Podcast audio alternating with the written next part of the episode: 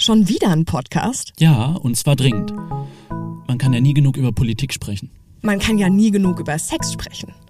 Man kann aber auch nie genug über psychische Gesundheit sprechen. Ja, das passiert aber leider immer noch viel zu selten. Deshalb treffen wir uns neun Wochen lang. Für die Mackenbaracke. Mackenbaracke ist ein selbstproduzierter Podcast zur Entstigmatisierung psychischer Erkrankungen, unterstützt von der Deutschen Gesellschaft für bipolare Störungen. Bevor es losgeht, noch ein wichtiger Hinweis. Dieser Podcast setzt sich auch mit Themen wie Depression, Manie, Panik und Suizidalität auseinander.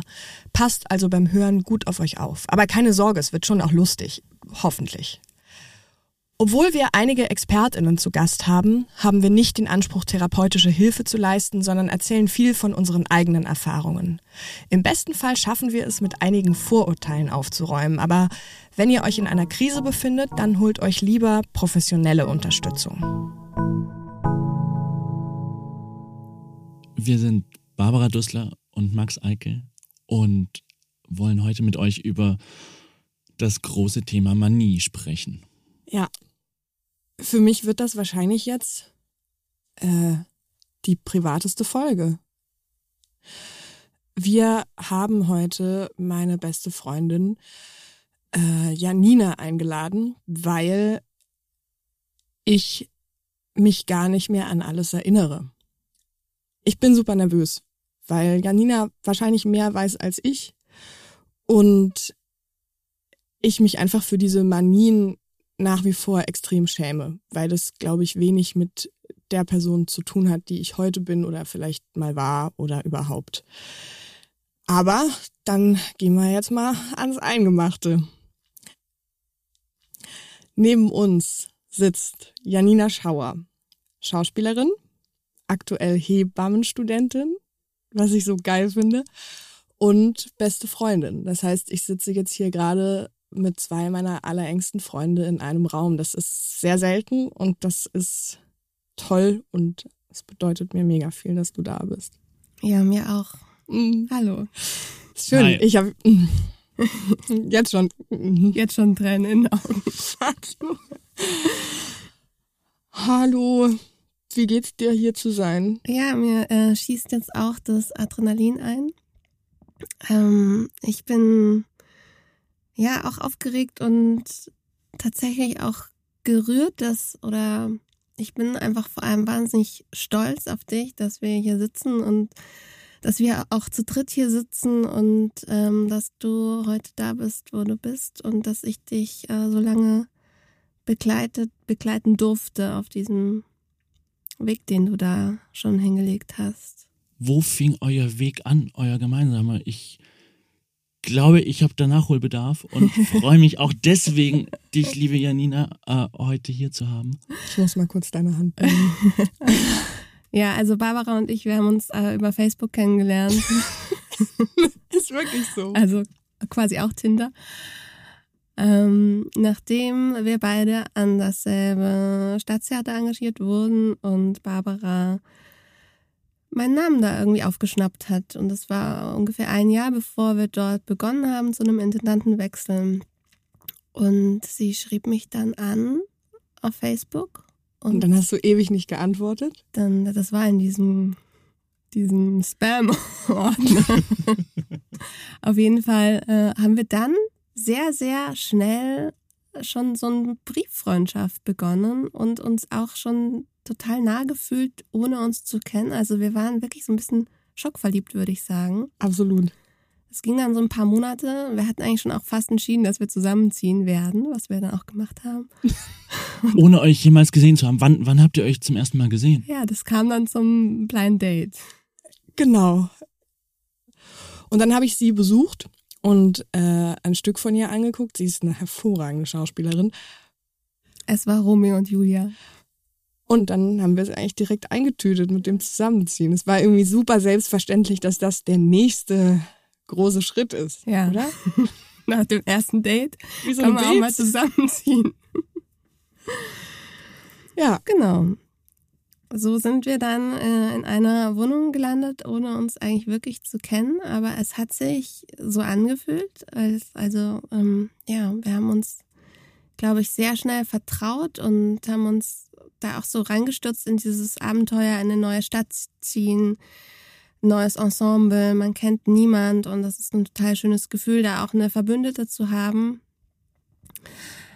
Genau, tatsächlich war das so, dass in dem Herbst, als wir dann angefangen haben, 2013 oder 14? 14, 14 ja. ähm, hat auch Barbaras erste Depression, wenn man das so ja, datieren kann. Würde ich schon. Stattgefunden und ich habe Barbara eigentlich nur ganz kurz kennengelernt, so wie ich sie jetzt auch kenne, so, weil auf die Depression folgt dann die erste Manie, Hypomanie. Ich tue mir immer noch schwer, das irgendwie zu kategorisieren. Und dann auch im Herbst darauf die nächste Depression und dann die ähm, wirklich große Manie aus der Zeit. Und ähm, das war tatsächlich einigermaßen verrückt, weil wir da beide so reingeschlittert sind. Ähm, und ich erinnere mich auch noch an viele Gespräche, wo du so meintest, ich glaube, das ist eine Depression und ich glaube, ich brauche Hilfe oder was ist denn da los? Was ist los? Was passiert hier? Und ich habe ganz lang zu dir gesagt, nee, nee. ich kenne Leute, die sind psychisch erkrankt und das ist irgendwie anders und du hast gerade auch eine schwere Phase und die Trennung und dies und das. Ich habe das ganz lang nicht gesehen. Und ja, auch, stimmt, beim ja. ersten Mal haben es viele erst mhm. nicht gesehen. Ich frage mich auch ein bisschen, warum? War ich anders? Also war ich nach außen immer noch stark? Weil, also vermutlich war es einfach krass, dass so vieles zusammenkam. Mhm. Ich war mhm. frisch getrennt, ich hatte sowieso Liebeskummer. Mhm. Ich hatte vielleicht das erste Mal sowas wie Heimweh, auch in ja. der neuen Stadt. Es war alles super überfordernd. Ich finde das total schwer oder ich tue mir bis heute schwer, ähm, das komplett dich, deine Biografie und wie du bist und was du mitbringst ähm, und diese Krankheit komplett zu trennen, weil oft kann man das einfach nicht ganz trennen. Und ja. was, also was war zuerst? Was äh, triggert irgendein Ereignis, eine Manie? Oder passiert das Ereignis, weil du manisch bist? Weißt du, was ich Voll. meine? Ja, das ist Henne-Ei und ja. so. Henne-Ei-Sache, Situation. Henne-Ei-Situation. Du hast übrigens Socken von mir an, sehe ich gerade. Oh. Das sind meine. Scheiße, ich habe die gezockt, ne? ja. Naja, jedenfalls, ich erinnere mich an diese Zeit, als du dann aus der ersten Depression, als es dir wieder gut ging, du warst dann frisch verliebt. Und auch da war das, glaube ich, uns, dir selbst, allen noch nicht ganz klar, was da passiert, weil du warst einfach erstmal wieder gut drauf. Und alle waren auch froh drüber. Und alle waren froh drum, ja. Und ich erinnere mich ganz, ganz stark an den Moment, als ich gemerkt habe, dass ich das die ganze Zeit unterschätzt habe und dass du wirklich eine Krankheit hast, die niemand von uns tragen kann und die wirklich in professionelle Hände kommt. Und es war, nachdem wir uns ein Jahr kannten. Man muss, glaube ich, davor sagen, dass ich schon eine Psychotherapie angefangen habe in der ersten Depression. Also ich hatte damals zum ersten Mal Antidepressiva genommen und hatte schon in der Depression meine erste Therapie so richtig mhm. angefangen. Mhm. Ähm, das war in der Zeit, als alle, glaube ich, dachten, das ist super, dass du eine Therapie machst, aber das noch nicht mit einer schwerwiegenden Erkrankung gerechnet. Ja, haben. und ich war auch verwundert, dass du schon Medikamente nimmst tatsächlich. Stimmt, ja, ich erinnere mich. Ja, ich dachte immer, muss das sein? Kann man das nicht irgendwie so und so ein paar Globuli? Nee, aber tatsächlich, also ich war da wirklich, obwohl ich so nah dran war, richtig hinterher und habe ähm, das erst ein Jahr später, du hattest da irgendwie einen total euphorischen Sommer oder einen schönen Sommer und wir waren dann so verabredet, September, wir wollten auf ein Element of Crime Konzert gehen und du warst im Urlaub und schriebst jeden Tag, mir geht's nicht gut, irgendwas passiert. Das war so, als würdest du so Treppen runtergehen. Es war so, jeden Tag ging so wump, wump, wump.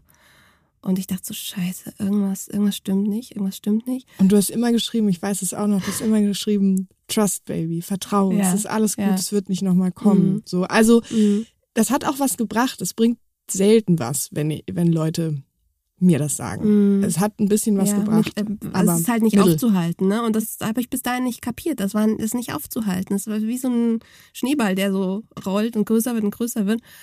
Und ähm, dann kamst du äh, zurück und bist in Endproben gegangen von Hamlet, hast die Ophelia gespielt.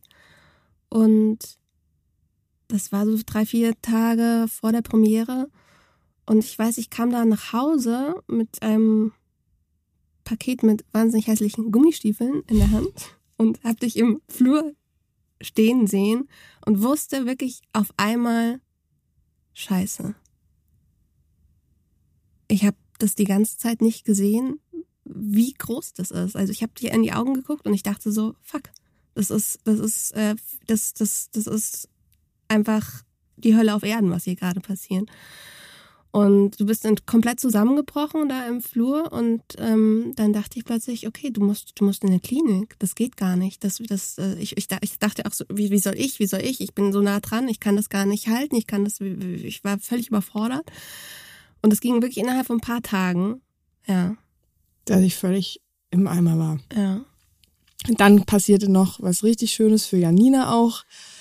Dann habe ich erstmal diese Premiere abgesagt ja, wir haben dann, wir, ich habe oder ich glaube, ich habe dann den Intendanten angerufen ja. und gesagt, Barbara kann die Premiere nicht spielen, die muss in die Klinik und dachte so wirklich, jetzt muss ich mal an eine andere Politik fahren, weil ich davor immer so, alles wird gut und so und ich glaube an dich und du schaffst das und dann dachte ich plötzlich, das ist der falsche Weg. So, ich muss dich echt, ich muss dich unterstützen, dich zu schützen.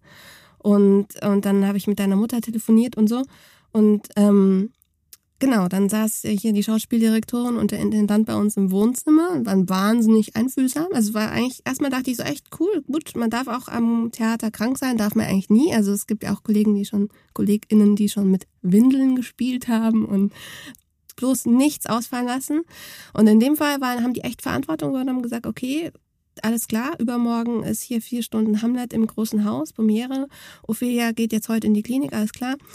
Einer von euch kommt jetzt allerdings mit. Auf die Probe. Ja, dann bin ich dann äh, äh, mit auf die Generalprobe und habe in 48 Stunden diese Rolle mit drauf geschafft, was total scheiße war, weil ich war Mega. überhaupt nicht mehr abrufbar für dich. Äh, ich war eigentlich raus dann. Ja. ja. Und es war auch für mich total, ich hing überhaupt nicht an dieser Produktion, muss man mal sagen. Und auch nicht an dieser Rolle. Aber für mich war es total schwer, dass ich das nicht kann. Also für mich war es halt ein krasses mhm. Versagen, mhm. dass jetzt äh, meine Mitbewohnerin und Freundin da für mich in die Bresche springen muss. Das hat mir eher noch ein schlechteres Gewissen mhm. gemacht, als es mich im zweiten Schritt dann entlastet hat. Das war ja, schon. Das war nicht gut. Nee. Mhm. Ja. Ja. Aber ja, von 0 auf 100 irgendwie auch gefühlt eine Extremsituation so, auf die sich niemand wirklich vorbereiten konnte. Ähm, aber dann war das, Janina, für dich auch eigentlich Barbaras Depression, die dich hat aufwachen lassen und ja. nicht die Manie, ne? Also, ähm, ja. erinnerst du dich auch an einen ähnlichen Moment, die Manie betreffend, dass an, wo du zum ersten Mal dachtest, okay, ähm, ja, es geht nicht nur um Depression hier, sondern auch ins andere Extrem? Ja, wie gesagt, in der ersten Manie und ich glaube, das ist echt was, was häufig passiert, dass das auch lange Zeit dauern kann, bis die Person selbst und das Umfeld es versteht, was da passiert und man irgendwie eine Diagnose findet. In der ersten Manie war erstmal große Erleichterung, ach, ist wieder alles gut. Und ich glaube auch ein bisschen bin ich so als nächste Person da im Alltag deine Phasen fast so mitgeschwommen. So, mir ging es dann auch immer im Winter nicht so gut, weil das ja einfach die ganze Wohnung so einsuppt, so dieses Gefühl von, es geht nicht mehr. Und ähm, dieser Aufschwung im Frühling war, ich bin da fast so mitgesprungen. Das ist total ein, du kennst es ja dann eigentlich auch von eurer Verliebtheitsphase. Das ist ja auch was total positive, schöne Energie, die es auch haben kann, diese Lebenslust und diese unendliche Energie. Und ähm, äh, genau, ich war da erstmal total dankbar für das, was da passiert ist. Es gab so ein paar Anzeichen von, also Barbara, du bist ein total äh, integrer Mensch und so ähm, wahnsinnig ehrlich und du hast einfach in dieser ersten Manie auch schon so ein paar Lügen geliefert oder Übertreibungen, wo ich so dachte, das ist jetzt irgendwie uncool. Also da ging es so um Besetzungen im Theater oder Anfragen von anderen Theatern. Ja, ich habe äh, tatsächlich da schon angefangen, mir Sachen einzubilden, die mhm. so nicht real waren. Und mhm. ich glaube, das hast du relativ schnell gemerkt. Vielleicht nicht, dass es ein, dass ich es mir eingebildet hatte, aber schon, dass da irgendwas off ist, also dass es irgendwie anders ist als sonst. Ja, du hattest dann irgendwie anscheinend eine Anfrage von einem sehr großen Theater in Deutschland für eine Hauptrolle und ich war wirklich durch Zufall mit eben dem Regisseur an dem Wochenende dann irgendwie in Prag oder so, weil es ein Freund von mir ist und meinte, ach hey, ich habe gehört, Barbara ist da besetzt. Und er so, wer? Barbara, Barbara Dussler. Also, wer? Und dann hat sich das halt als, also war wirklich Zufall, dass es so rauskam und ich dachte mir so, warum macht sie das? Ich verstehe das nicht. Aber ich kenne sie ja eigentlich noch gar nicht so gut, aber ich kenne sie doch so gut, aber ich, ich weiß eigentlich gar nichts über sie. Also das war auch diese Phase, wo ich sie dann eigentlich dachte, so jetzt ist sie wieder Barbara zurück nach diesem Winter. Aber ähm, so ganz greifen konnte ich dich halt noch nicht wie jetzt. Was er für eine Freundschaft auch potenziell wenn sie noch nicht jetzt super gefestigt ist, auch was Gefährliches haben kann, so, ne? Also, Total. weil man sich auch schnell verliert über so Nummern, so, ne? Mhm. Und, ähm, und für mich war das halt klar, ne? Also ich wusste, ich bin da besetzt, ich mache das Stück. Das ist vollkommen merkwürdig, wie man, wie in seinem Hirn dann anfängt, ein Parallelleben zu führen. Und es war halt wirklich noch keine schlimme Manie, mhm. weil vieles davon ja ansteckend war, positiv. Es gab nur so kleine wie so. Wie so kleine Brüche schon, die ja. irgendwie so kleine Fehler im System. Ja, genau. Mhm. Um, so ein bisschen dieses, dieses zu laute, dieses. Ähm, ja, wo ich, wo ich persönlich, also auch als mein Eindruck, der ich wenig mit der Schauspielwelt, der Theaterwelt im weitesten Sinne zu tun hatte, bis wir uns kennengelernt haben, als ich dann viel Zeit bei dir, bei euch am Theater auch verbracht habe, und ich glaube, so geht es vielen, die nichts mit der Theater- oder Schauspielwelt zu tun haben, dass diese Welt per se schon schnell so wirken kann. Mhm. Irgendwie ein bisschen drüber, ein mhm. bisschen zu laut, mhm. ein bisschen äh, Ego. Ego, ein bisschen sich auch darin gefallen, Aufmerksamkeit zu bekommen, mhm. in die Mitte des Raumes sein zu wollen. Inwiefern habe ich mich vielleicht auch anstecken lassen von einer von einer Sucht nach Intensität? Mhm. Kannst du dich erinnern, Barbara, als ich dich das erste Mal gefragt habe, ob du schon mal was von Bipolar gehört hast? Ganz dunkel. Ich frage mich auch, wann das war. Das war ja. wahrscheinlich im zweiten Sommer, ne? Ich kann mich auch nicht, ich kann mich nur erinnern, dass ich, dass dieses Wort irgendwie mal auf mich zuflatterte und ich plötzlich dachte, was ist das eigentlich nochmal genau? Irgendwie eine psychische Erkrankung? Ist es das gleiche wie manisch-depressiv? Ich hatte echt gar keine Ahnung. Und irgendwie dachte, ah, ich glaube, ich muss es mal recherchieren, weil irgendwie passt es, glaube ich, zu dem, wie Barbara ist. Und dann habe ich halt das gegoogelt und kam auf so eine Liste, sind sie bipolar? Treffen drei von zehn Punkten zu, sind sie bipolar oder sowas. Und dann habe ich das so durchgelesen und ich konnte es gar nicht glauben, weil es hat plötzlich alles Sinn gemacht. Alles, alles, alles. Und es waren zehn es waren von zehn. von zehn. Barbara hatte zehn von zehn und ich dachte, fuck, das ist es, das ist es, das ist es.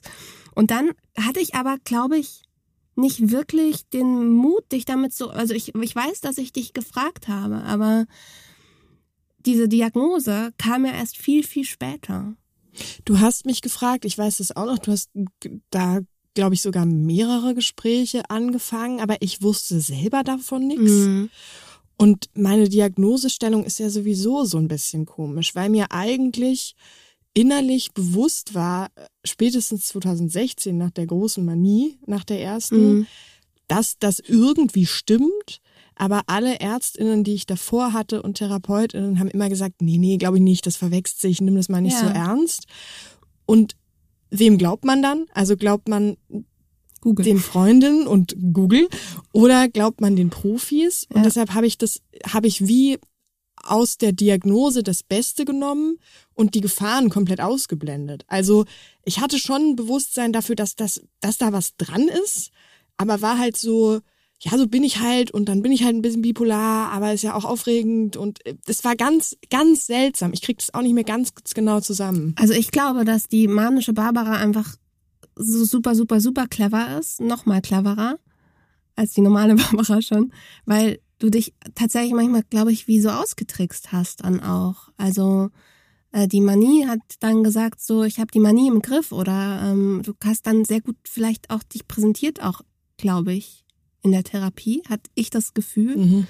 um das irgendwie auch zu verbergen oder um es nicht herzugeben, weil ich glaube, als es dir langsam bewusst wurde, war dir aber auch immer klar, da jetzt was dagegen zu tun, hieß ja auch, irgendwie die geilste Zeit deines Lebens irgendwie einzumüllen, so, ja. Wir können ja nochmal über die zweite Manie sprechen. Also es gab eben nach dieser ersten Depression, als wir uns kennengelernt haben, diese erste hypomanische Phase, die irgendwie auch so ein schöner Sommer war. Und dann folgte diese zweite wirklich schwere Depression, als ich eben auch die, diese Rolle für dich übernommen habe, wo du dann auch in die Klinik gegangen bist. Und im Frühling darauf, also in der Zeit war es tatsächlich immer so Herbst, Winter, Depression, Frühling, Sommer, Manie, so grob. Mhm. In dieser zweiten Manie war es tatsächlich nicht mehr zu übersehen.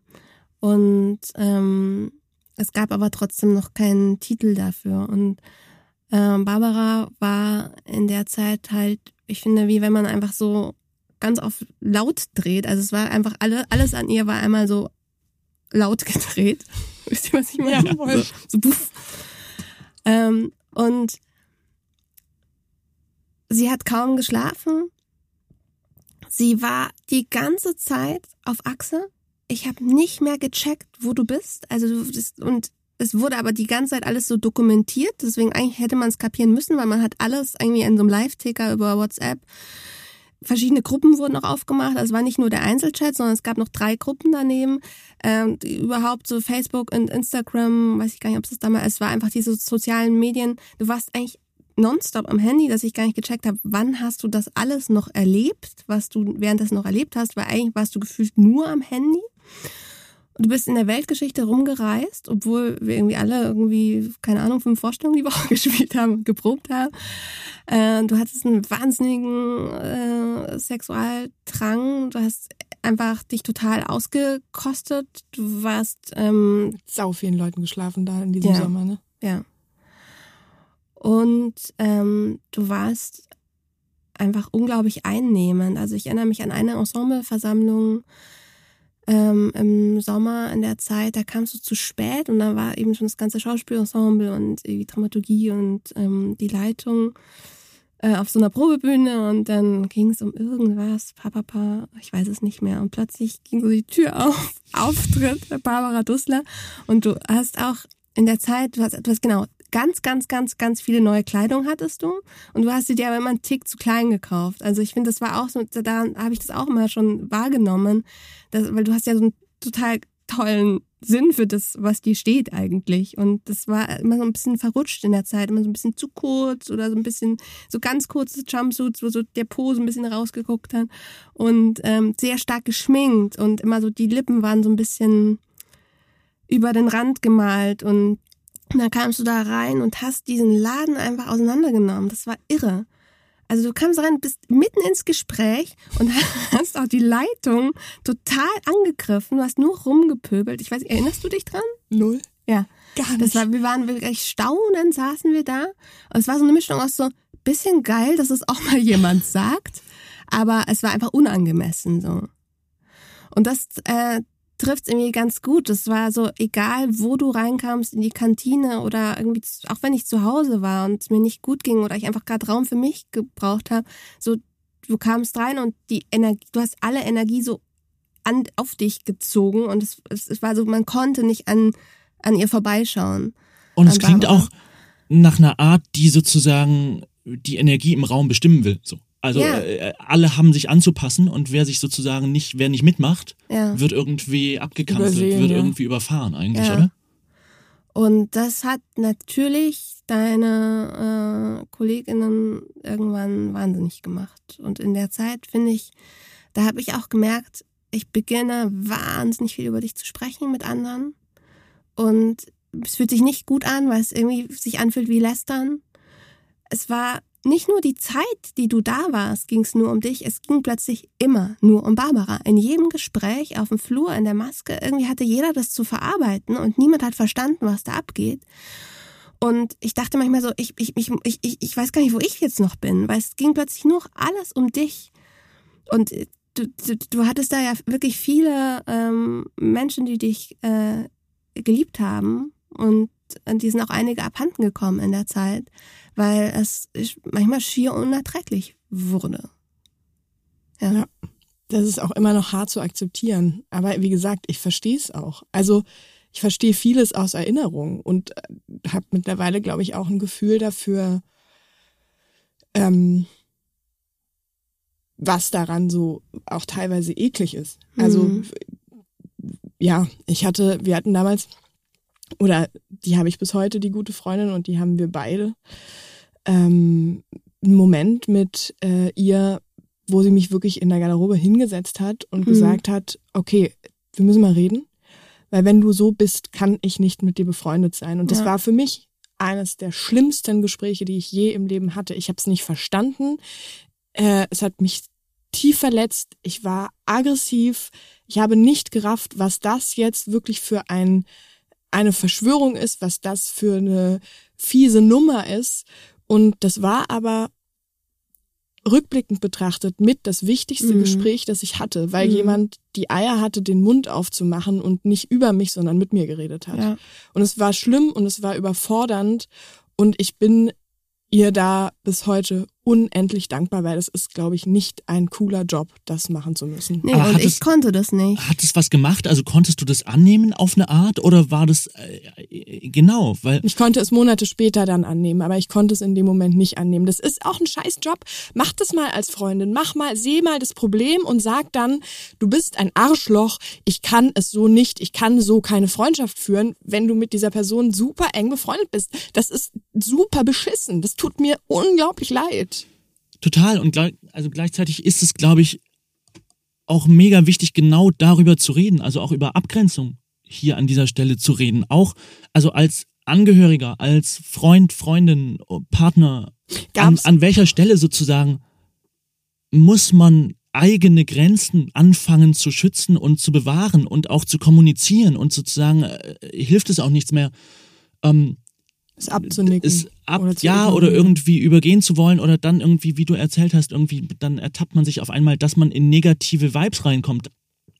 Was mich mega interessieren würde, auch aus deiner Sicht, Janina, hm, wie würdest du sagen, habt ihr es hingekriegt, euch über auch diese Phasen zu retten? Also, wie schafft man es befreundet zu bleiben? Also ja, tatsächlich ist das auch was, was ich fragen wollte, weil gab es einen Moment, wo du, wo du diese Freundschaft in Frage gestellt hast? Also wo du, wo es einen Moment gab von gehe ich jetzt oder bleibe ich?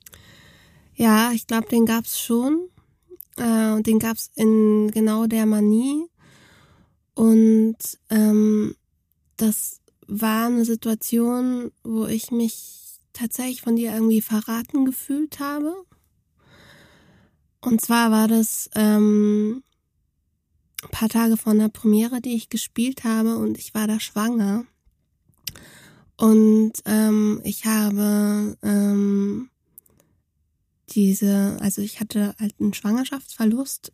Das wusste ich zu dem Zeitpunkt noch nicht. Ich habe geblutet und ich wusste so, es bleibt oder es geht.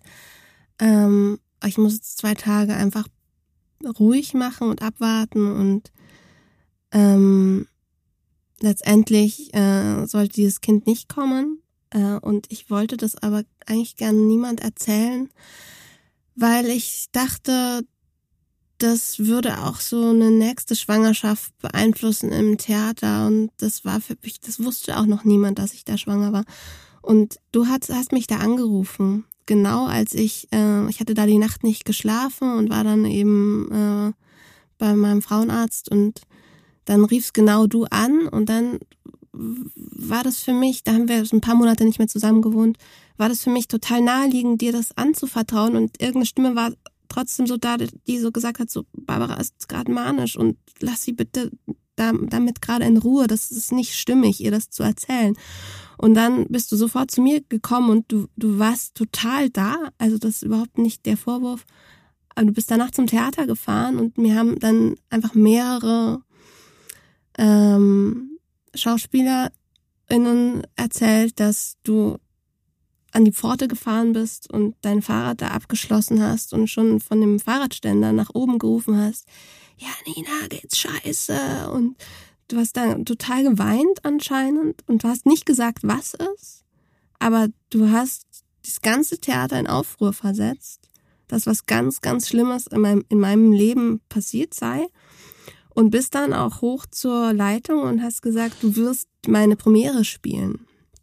Weil wir auch noch diese Geschichte hinter uns hatten. Ich habe für sie die mhm. Rolle mhm. übernommen und äh, ich glaube, für dich wäre das auch vielleicht so eine ausgleichende Sache gewesen, die vielleicht sich auch ganz gesund angefühlt hätte. Und dann riefen, dann gingen bei mir die Anrufe los. Und das kam dann erst so ein paar Tage später nach, weil ich das, ich war irgendwie, erstmal konnte ich das gar nicht so alles so bewerten. Aber für mich, ich war dann irgendwie gezwungen, das zu veröffentlichen. Und das habe ich dann auch gemacht, weil es war viel, viel zu anstrengend zu sagen, ja, es ist was, aber ich möchte nicht drüber, drüber sprechen. Und trotzdem hat mich das dann im Nachhinein, im Nachhinein wahnsinnig verletzt, weil ich dachte, es ist gerade egal, was ist. Es ist, wird zu deiner Sache. Und Wir haben da noch nie drüber gesprochen. ich weiß, ja. Das ist krass. Also damals schon, aber das weißt du nicht. Ja, ich Ja. weiß es wirklich nicht. Vielleicht erinnerst du dich schon, dass ich dann einfach erstmal weg war. Daran erinnere ich mich, dass du weg warst, aber das ist, ähm, ja, das ist was, was ich nicht trennen kann. Also das ist was, ähm, eins von diesen Sachen, wo ich merke, ich bin super, ich bin super krass dankbar, dass du es gerade sagst und dass du es erzählst. Aber das ist natürlich auch was, ja, I'm sorry. Tut mir leid. Und ich glaube, in der Zeit habe ich gecheckt, dass ich mich entscheiden muss. Also, weil ich gemerkt habe, dass diese negative Energie gerade zunimmt und dass ich irgendwie entweder sagen muss, das ist meine Freundin und dann möchte ich auch hin, hinter diesen Menschen stehen. Und gerade in der Zeit hat sich das manchmal so angefühlt, als wäre viel mehr drumrum und drüber reden und sich austauschen und wirklich einfach abkotzen auch. Und dann dachte ich so, das, das ist dann aber kein, das ist für mich nicht keine Freundschaft, so. Und ich dachte wirklich, ich muss mich da, ich muss da eigentlich eine Entscheidung treffen. Und dann gab's trotzdem so eine lange ähm, Interimszeit. Also ich bin ja dann nach Berlin gezogen und ich habe dann ein Kind bekommen und in der Zeit waren wir immer noch befreundet, aber es war ein bisschen ferner alles. Es war eigentlich die Zeit, als ihr äh, ein Paar wart. Max, ich habe ähm, was mitgebracht und zwar ähm, habe ich einen WhatsApp-Verlauf von uns ausgedruckt nach eurer Trennung und ich weiß nicht, ob, wir den, ob ich den teilen darf hier. Na klar. Ähm, es steht nämlich auch drin, bitte teile das nicht mit Barbara. Was? Ähm, also es ist eine Nachricht von Max an mich und eine Nachricht von mir an Max. Und ich weiß nicht, ob du es vorlesen willst. Ja, gut. Ich habe es eh schon gekürzt. Ich fange hier oben an, ne? ja.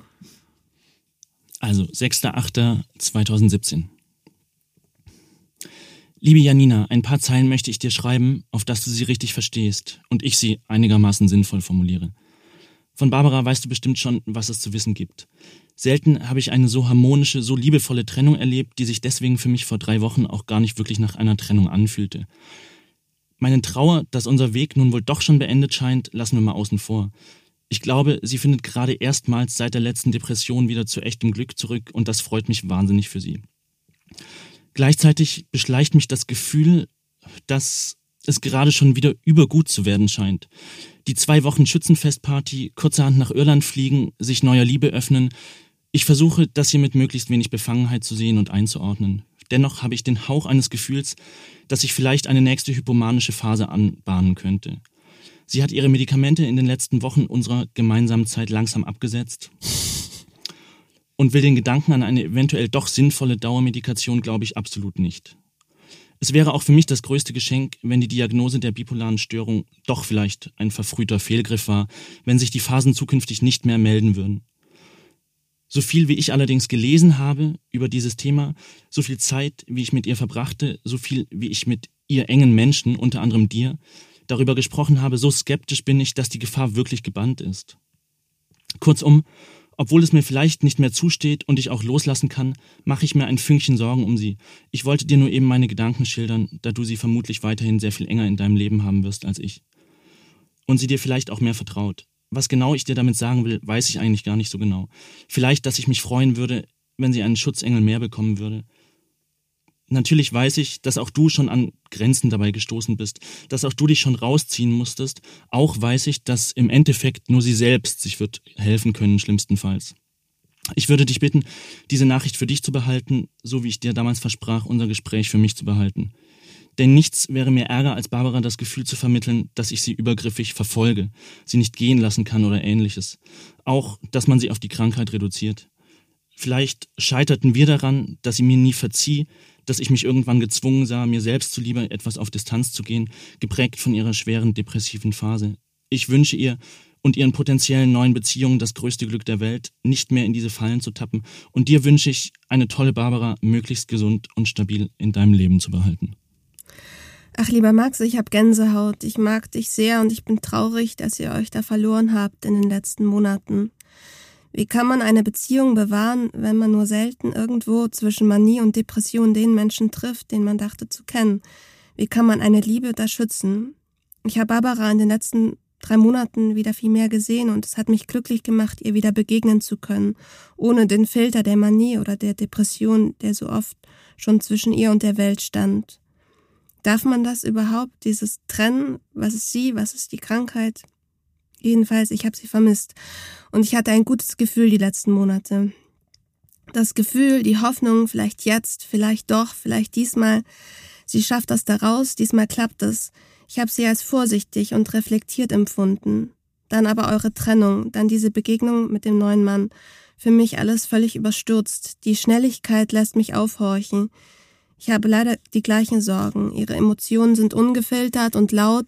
Schon über ihr Facebook-Verhalten habe ich das Gefühl, eine angehende Manie zu erkennen. Rastlosigkeit, Kaufverhalten, dies alles. Ich bin auch unruhig seit dem Tag eurer Trennung. Fühlt sie sich nun verliebt, so schnell? Wirkt dadurch auf uns manisch? Oder kann das auch umkippen in echte Manie? Oder andersrum, es beginnt die manische Phase und sie denkt deshalb bei dem ersten nächsten Mann, ich bin verliebt?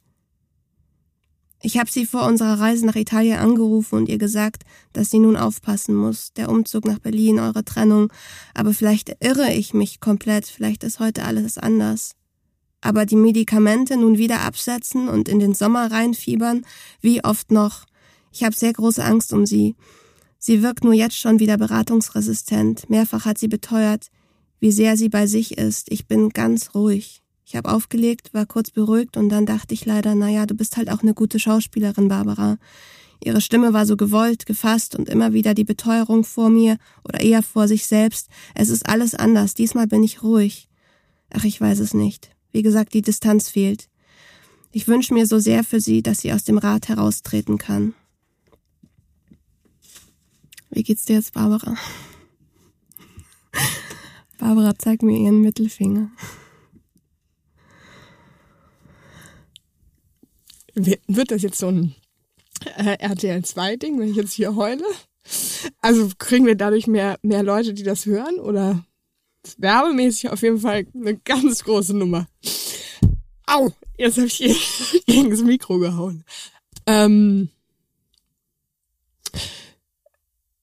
das ist krass, wie, und ich glaube, das ist hier nur ein Beispiel, wie meine engsten Menschen auf liebevollste und besorgteste Art über mich gesprochen haben. Und ich weiß das eigentlich, aber das ist, ähm, mich macht es einerseits super traurig, weil das einfach ein so langer Weg war, bis es zu dieser Stabilität heute kam. Und andererseits super glücklich, was ihr da, was ihr da in meinem Rücken und für mich hinter meinem Rücken gemacht habt. Und ähm, ich frage mich schon super oft, warum ihr geblieben seid.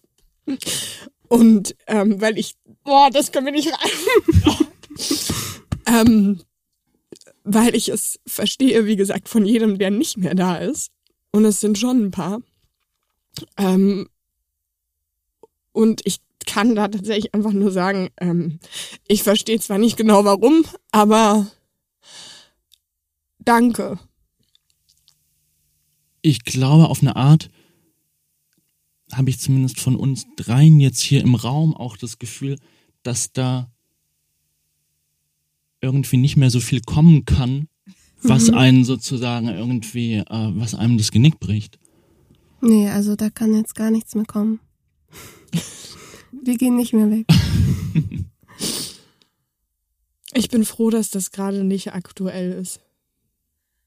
Also, man muss wirklich das nochmal unterstreichen, wenn man jetzt Barbara nicht kennt. Die Tatsache, dass du jetzt seit zwei Jahren, über zwei Jahren, wirklich stabil bist und das Ruder so rumgerissen hast, was nur geht durch eine wirklich engmaschige Betreuung und Begleitung und auch eine Medikation, äh, finde ich unglaublich, weil es geht nicht nur darum, dass da irgendwie, dass es heutzutage Psychopharmaka gibt, sondern dass du dich entschieden hast, das zu machen. Und ähm, mich beeindruckt dein Weg immer wieder. Ich finde es wirklich höchst inspirierend und einfach überkrass, dass du nach diesen Jahren da so Verantwortung über dich, für dich übernehmen konntest plötzlich. Und ähm, ich glaube, das liegt auch daran, dass ich in meiner letzten Manie, von der wir ja auch noch gar nicht gesprochen haben, was auch in Ordnung ist, ähm, wirklich so viel Scheiße gebaut habe, mhm. dass es nicht mehr anders ging, als es anzunehmen. Auf eine Art war das wahrscheinlich auch mein größtes Glück. Mhm. Und was, glaube ich, auch dein größtes Glück war und ist, ist zumindest mein Gefühl, dass du im Grunde genommen, ich glaube, ich kenne keinen Menschen, der mehr in Freundschaften investiert mhm. und der so viel freundschaftlich bereit ist zu geben und sich herzuschenken, ähm, dass auch das, glaube ich, einfach wirklich eine Rettung ist. Ja, und es ist totaler Bullshit zu sagen, warum seid ihr geblieben oder danke, weil was du uns gegeben hast, ist unglaublich. So, das ist ja, das darf man wirklich nicht vergessen, wenn man sie nicht kennt. Ist gut, dass du sagst. So, ja. Will noch jemand was sagen oder kann ich eine rauchen gehen? Barbara ist jetzt ähm, ziemlich zugequollen und rot im Gesicht und sieht trotzdem ganz zauberhaft aus. Und ich, ja, ich bin ganz dankbar, ohne ESO zu sein. Einfach sehr, sehr, sehr dankbar und ich liebe euch beide sehr. Wir lieben dich auch.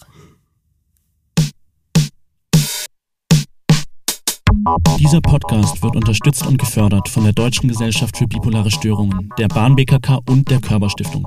Wenn ihr glaubt, selbst von einer psychischen Erkrankung betroffen zu sein oder in eurem Freundes- und Familienkreis jemanden kennt, findet ihr unter mackenbaracke.de eine Liste mit Anlaufstellen, an die ihr euch im Krisenfall wenden könnt. Wir hoffen sehr, dass euch diese Folge gefallen hat. Wenn ja, abonniert doch gerne unseren Podcast, folgt uns auf Instagram und empfehlt die Mackenbaracke weiter, um dem Stigma ordentlich in den Arsch zu treten. Wir freuen uns riesig, wenn ihr nächstes Mal wieder dabei seid.